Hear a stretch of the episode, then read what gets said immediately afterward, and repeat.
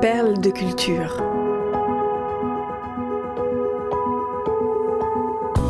Découvrez comment les artistes trouvent l'inspiration dans leur propre vie pour créer des œuvres d'exception. Une série au cœur de la création, proposée par Cultura et racontée par David Abiker.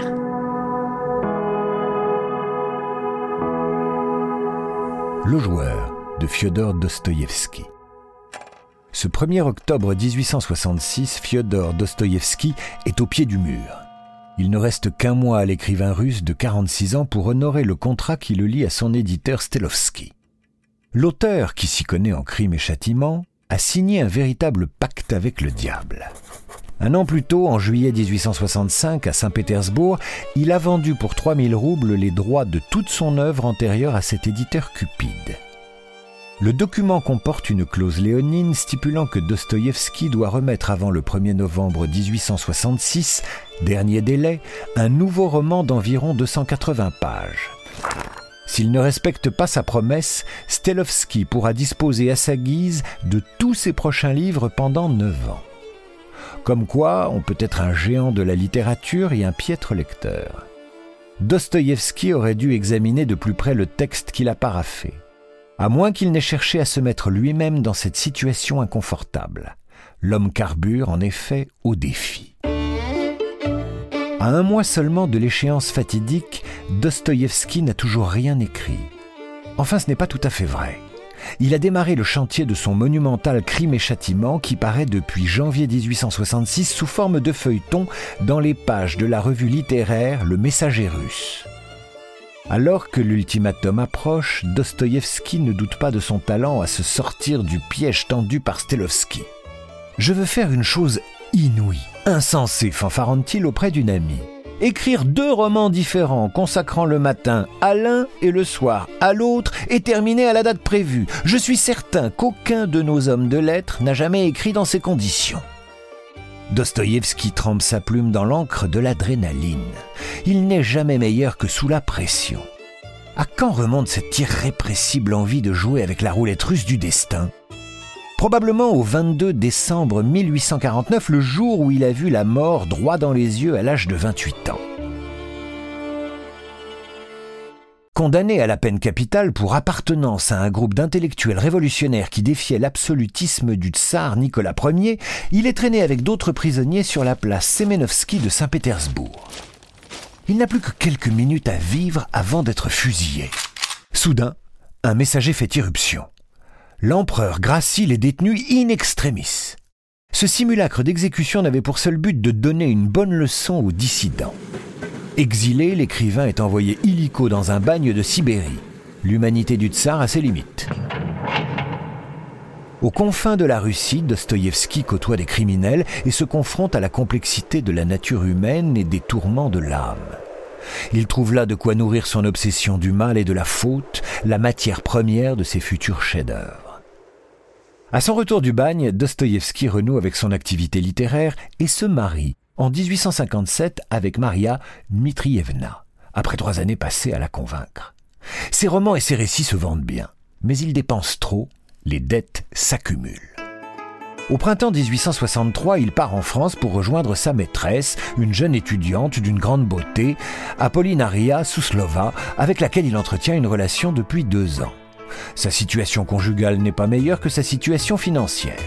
Ce voyage en Europe est une fuite. En Allemagne, il fait escale dans la ville thermale de Wiesbaden où il remporte une importante somme d'argent au casino. En Russie, les jeux de hasard sont interdits. Quelques mois après cette aventure, en août 1863, l'écrivain commence à avoir en tête une histoire intitulée Roulettenburg, du nom d'une ville fictive en Allemagne. Le narrateur, un russe, en séjour à l'étranger, dépense toutes ses forces vitales, son courage et son obstination à la roulette. Il est pris dans le tourbillon des jeux de hasard. Dostoïevski tient déjà le plan de ce qui deviendra quelques années plus tard le joueur. L'enfer du jeu. Dostoïevski le connaît bien. Le joueur, c'est lui. Il mise non pas par appât du gain, mais par goût du risque, pour l'ivresse du moment où tout bascule, pour cette frénésie qui met un terme aux tensions intérieures qui le rongent. Entre l'expiation et l'autodestruction, le jeu est devenu un mode de vie. Mais il perd plus souvent qu'il ne gagne. Plus d'une fois, il se retrouve sans un copec en poche et doit emprunter de l'argent autour de lui. En 1865, la mort de sa femme puis celle de son frère Michael, avec lequel il avait fondé une revue littéraire, le mettent sur la paille. Il doit subvenir aux besoins de sa belle-sœur, désormais veuve, et de ses quatre neveux. C'est à ce moment-là qu'il vient frapper à la porte de l'éditeur Stelovski. Pour se renflouer, le jusque-boutiste Dostoïevski est donc prêt à tout jouer sur un coup de dé. Il s'engage à remettre un nouveau roman avant le 1er novembre 1866. Ce livre, c'est Le Joueur. Sa rédaction est une course contre la montre. Pour l'aider dans son entreprise, l'écrivain peut compter sur une jeune sténographe, Anna Grigorievna Snitkina. Tous les jours, il dicte son roman à cette demoiselle de 25 ans, sa cadette. Dostoïevski travaille inlassablement, boit des litres de thé noir pour rester éveillé. Il livre sa prose entre deux bouffées de cigarettes. L'histoire est relatée du point de vue du héros, Alexei Ivanovitch.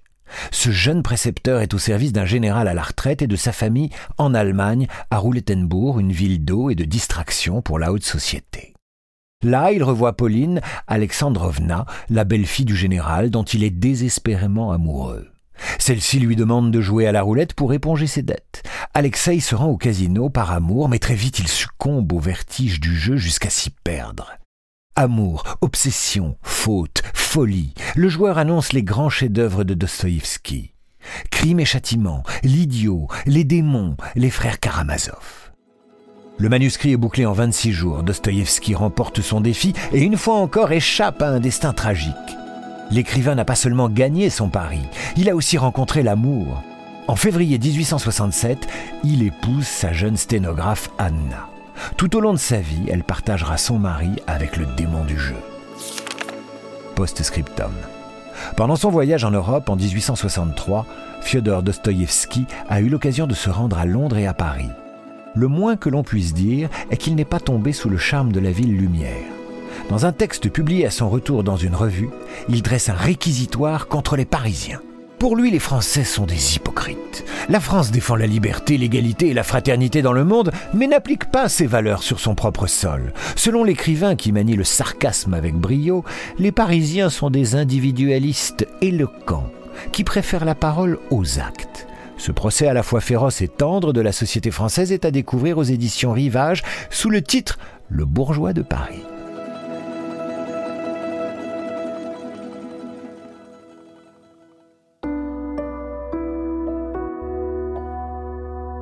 Perle de culture est un podcast Cultura produit par Création Collective.